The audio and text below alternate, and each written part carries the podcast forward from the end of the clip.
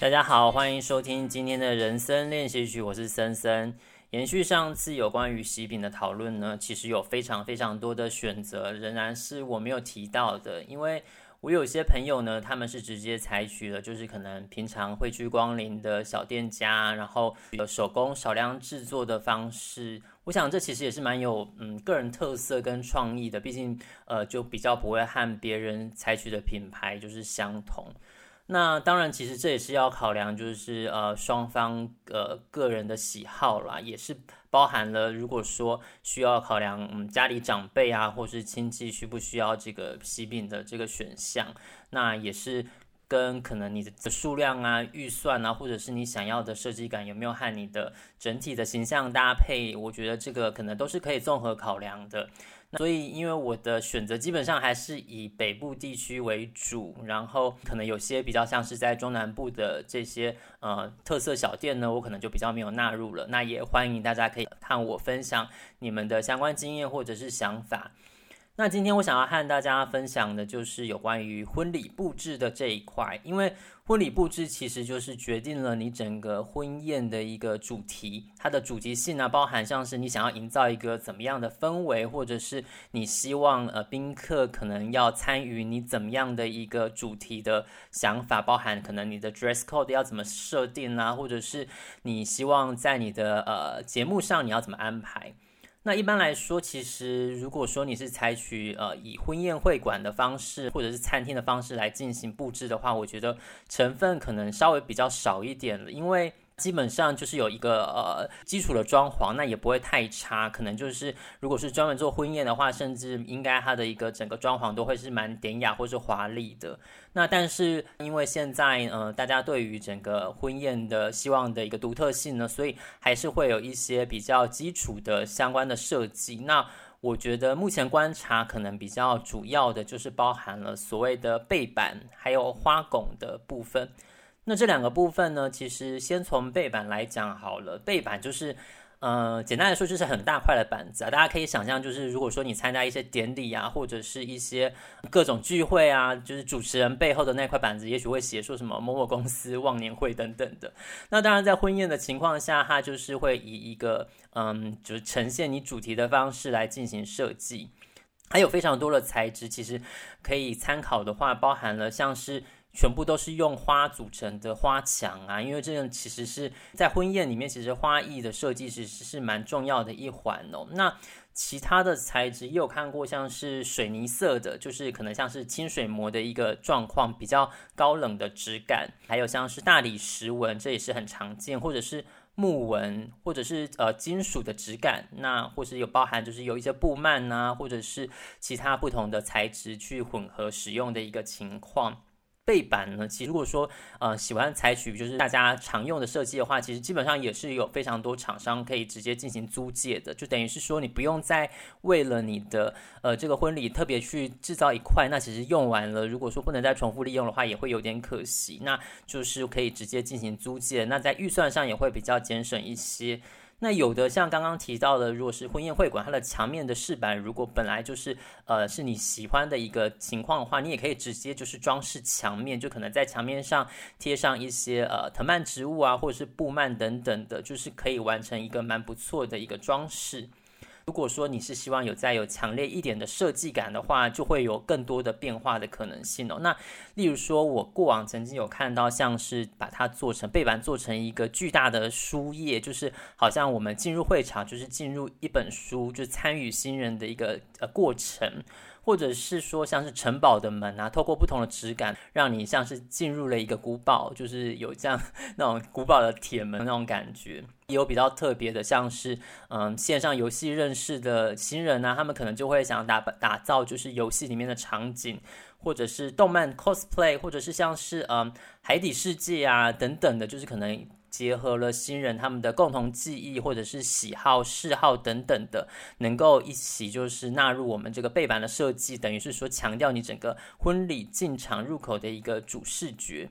那或者是说，你可以在空间上做一些转换，例如本来可能是一个婚婚宴会馆的场景，但是你透过这个背板的设计，让它变成像是电影院呐，或者是。图书馆，或者是嗯一些传统的杂货店等等的。这其实我觉得都是很有创意的一些方式。那你也可以简单的透过背板的设计了，那那把新人的一些相关的。呃，照片呐、啊，或者是你们一些共同成长的回忆，都可以在背板的部分进行呈现。那当然，其实如果说这样设计的话，相关的一个成本就会自然而然会提升。尤其是你采用一些复合的材质，或者是你输要输出一些比较大的影像的话，基本上就是会造成一个比较高的预算，是需要预先去进行考量的。那这个背板呢，其实基本上它就是你呃入场的一个主视觉以外，可能像是送客的时候也会在这个背板前面拍照。那等于是它就是一个呃，让大家可以呃自由在这边使用的一个视觉的效果的存在，我觉得也是蛮多人会采取的一一个方式啦。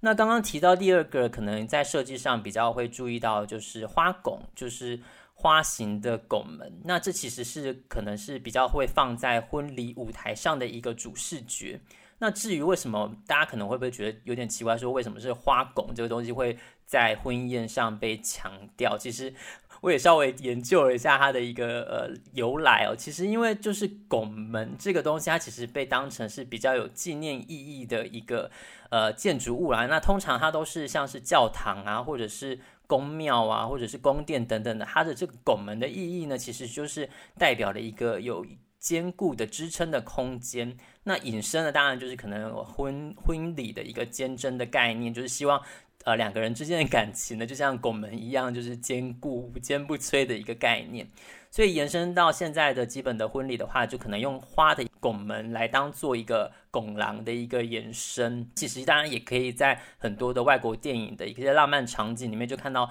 呃新人其实就是在一个花的棚子里面，就是可能一个小小的亭子，但是它是一个拱形，那长满了花啊，花就垂下来，然后两个人在里面跳舞啊，说一些誓言等等的。其实这也是这个概念的一个延伸哦。比较可以常看到的这花拱呢，早期他们都是以大部分。是一个铁架的支撑，那呃，这个铁架可能就是有部分的呃会集中一些装饰的鲜花，那其他呃没有鲜花装饰的部分，可能就是用一些布幔的或是纱缠绕起来装饰。那这样子，当然如果说花材的选取比较少一点的话，自然就会比较不用花那么多钱，因为其实鲜花是在呃整个预算里面会是比较昂贵的一个部分哦。那但是其实随着大家对于 这个装饰的需求的提升，其实现在越来越多是整只都是花的，或者是说呃包含了就是布幔的部分，把它改成用藤蔓的方式去进行整体的装饰。刚刚其实提到本来是花拱的意象呢，现在也会把它变成其他的各种不同的形状，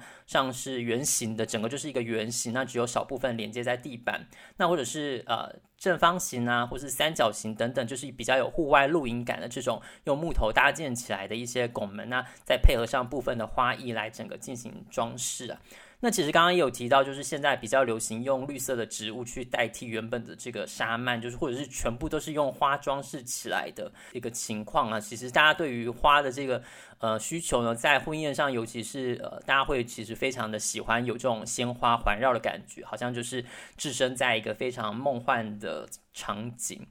那如果说你的呃场地是在户外或是半户外的话，其实花拱就是比较有发挥的空间，因为你可以想象，如果是你在婚宴会馆的话，就要考量说你的整个。呃，空间上是不是足够放一个拱门，或者是说你只能放在舞台上啊？那如果说你甚至是希望它是一个长廊的话，它其实基本上你就可以做一个连续的花拱，那等于是说新人可以穿过这个花拱，那可能再抵达舞台等等的这个效果，其实在呃户外或是半户外的空间上，能够比较能够去进行发挥。另外，在装饰上还有一些小的家具，像是美式婚宴常常会出现，就是竹节椅，木头色或是金色的竹节椅，那可能包含了就是在上面就是呃有一些花艺的装饰，或是白色的一些呃布幔的一些缠绕等等的。这个其实在户外婚礼里面也会常常看到这样子的一个装饰的效果，或者是桌上的一些相关的小装饰品啊，或者是桌花、桌巾等等，其实就是透过这些不管是花艺或者是特色颜色。的一个呃装饰品来彰显整个婚宴场地的一个氛围。那另外还有一个重点，其实就是灯饰的部分。那其实通常室内的场地呢，不必另外再准备一个灯饰，除非是你想要做像是呃电影院早期电影院那种灯灯泡排字的情况，才可能才会需要另外的一个灯饰。那户外场地如果说是又是晚宴的话，其实这个。整个灯饰的呃，灯饰起来其实会呃相当的具有主题性哦，因为其实大家可以想象，就是成串的灯泡，其实这样吊起来就蛮有一个露营那户外的一个感觉。那如果说像是比较细碎的一个天星的灯串的话呢，因为看起来也会非常像星空，那也是非常适合在户外去使用，甚至可以用像是呃线状啊或是网状的，就是灯串来就是串成一个你的整个天花板的或是外墙的一个帷幕。我觉得这其实也是一个蛮适合做户外装饰的，或者是采取就是一些间接照明的方式呢，来让整个婚宴一个颜色或者是整个气氛呢，其实改变都会非常的剧烈。那当然，其实这个部分就是，如果说灯饰的部分，你就比较难自己去进行了，因为毕竟你还包含了你要配电啊，甚至是一些高空 垂吊的部分。我觉得这个其实就是比较需要专业的人士来去进行。大部分的场地呢，其实都有自己配合的场布公司，那甚至是有一配一家以上的场布公司可以去进行配合。那其实也可以从过往的作品来参考，说，呃，这家场布的一些相关的想法跟空间的概念是不是符合你的预期或是想法。那当然说，如果他们有一些作品的照片的话，比较符合你的需求的话，我觉得把这些照片可能你也可以先准备下来。我觉得在讨论上也会节省非常多的一些沟通的困难呢，因为其实我觉得这就跟室内内装潢一样，有些感觉，例如说。我想要的是北欧风，我想要的是极简风。其实，大家对于这种呃名词之间的解释，其实存在非常非常大的差异空间。有人认为极简就是可能什么东西都没有，但有人可能他其实要的是比较就是简单、具有强烈设计感的东西。但其实我觉得这个差异会非常非常的大。那有关室内装潢的部分，我觉得这个有相关的想法，后续我们其实可能也可以有几集来聊我们关于室内装潢的部分啊。那当然，其实就像呃刚刚提到的很多的工作项目呢，或许你都可以把它分开来去自行的去做。但是其实如果说有一个专门的装饰团队来帮你去进行执行整个设计的话，我觉得这其实也是比较节省，当然也是需要一些成本的预算啦。不过我觉得这样也会整体来说也会比较有整体性，那也会让大家就是大幅的减少你的一些工作的项目跟工作的压力。因为其实你如果要分不同的项目啊，你可能要自己去做花艺啊。自己去找一些呃背板啊等等的，其实我觉得这也是蛮麻烦的一件事情。在婚礼的过程中，有非常非常多的事情要烦恼，我觉得可以尽量的减少自己本身的压力，把一些工作进行外包或是交给专业的团队去执行，我觉得也是蛮好的一个部分。那当然，其实，在装饰的过程之中，也会结合你呃中间的一些相关的节目啊。因为其实像上次有提到的，例如说有些甜点，你希望在现场摆设做一个 candy bar 的形式的话，我觉得这其实也和你要摆在哪里，那你可能桌子的布置啊，周边的一些相关的一些场景，或者是你节目是要怎么推动。那另外还有可能提到说，像是呃呃婚礼蛋糕，其实切婚礼蛋糕也是一个常见的节目哦。那只是婚礼蛋高也有非常非常多的形式。我在做喜饼这一块的时候，也发现很多人会特别做一个呃具有。呃，象征意义的婚礼蛋糕，那它可能是比较高、比较醒目的一个设计。那它其实也有非常非常多的学问。那甚至也有人会想要做像是整个以泡芙塔或是马卡龙塔的方式来做一个整个视觉焦点的呈现。我觉得也是蛮值得去考量的一个部分了。那当然，因为其实婚礼蛋糕也会涉及到说，它其实运送是非常不易的。